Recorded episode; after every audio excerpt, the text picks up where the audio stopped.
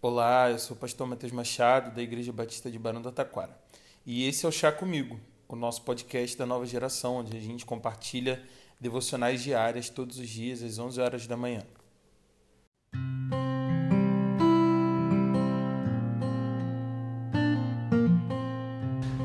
Provérbios no capítulo 27, versículo 10 nos diz o seguinte: Não abandone o seu amigo, nem o amigo de seu pai. Quando for atingido pela adversidade, não vá para a casa de seu irmão. Melhor é o vizinho próximo do que um irmão distante. Família é tudo, tudo e mais um pouco.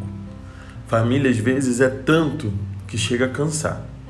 Tem coisas que a gente só resolve em família, mas algumas outras a gente só não resolve em casa. Seria impossível resolver só pela família. Há problemas pelos quais nós passamos que só podemos dividir com amigos, gente próxima, que acaba se tornando da família, mas que ao mesmo tempo não carrega os laços consanguíneos nem o envolvimento nas histórias familiares.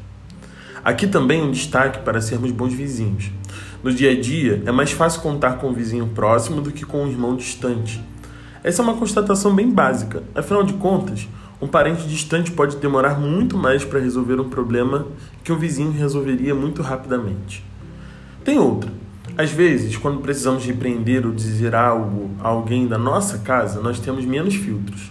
Somos mais diretos e, pela convivência, por conhecer a outra pessoa, nós expomos muito a nossa opinião, de maneira às vezes até indelicada. A intimidade sugere falta de respeito.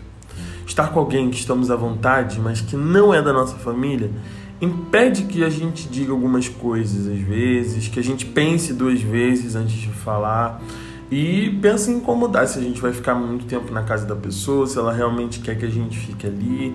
Então, esse lance de você também preferir alguém que não é da sua família também tem a ver com você não se encostar na vida desse amigo, de você ter algum pudor para que você não relaxe demais. Por tantos motivos, é importante manter os amigos por perto e saber que família é aquele grupo que a gente sempre vai contar. Mas lembrar também o que o sábio já nos disse: tem amigos e vizinhos que são mais chegados ou estão mais próximos do que irmãos. Somos nós, nas nossas relações, que temos o poder de tornar alguém parte da nossa família.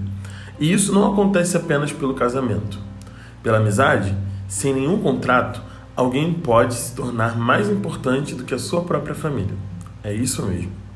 Então vamos insistir em ter tempo com a nossa família, em valorizar os nossos irmãos. Cultive com o seu irmão, com a sua irmã, um tempo de qualidade. Mas vamos saber também que tem gente que nasceu na, numa casa diferente da sua, mas que cumpre esse papel de forma impecável.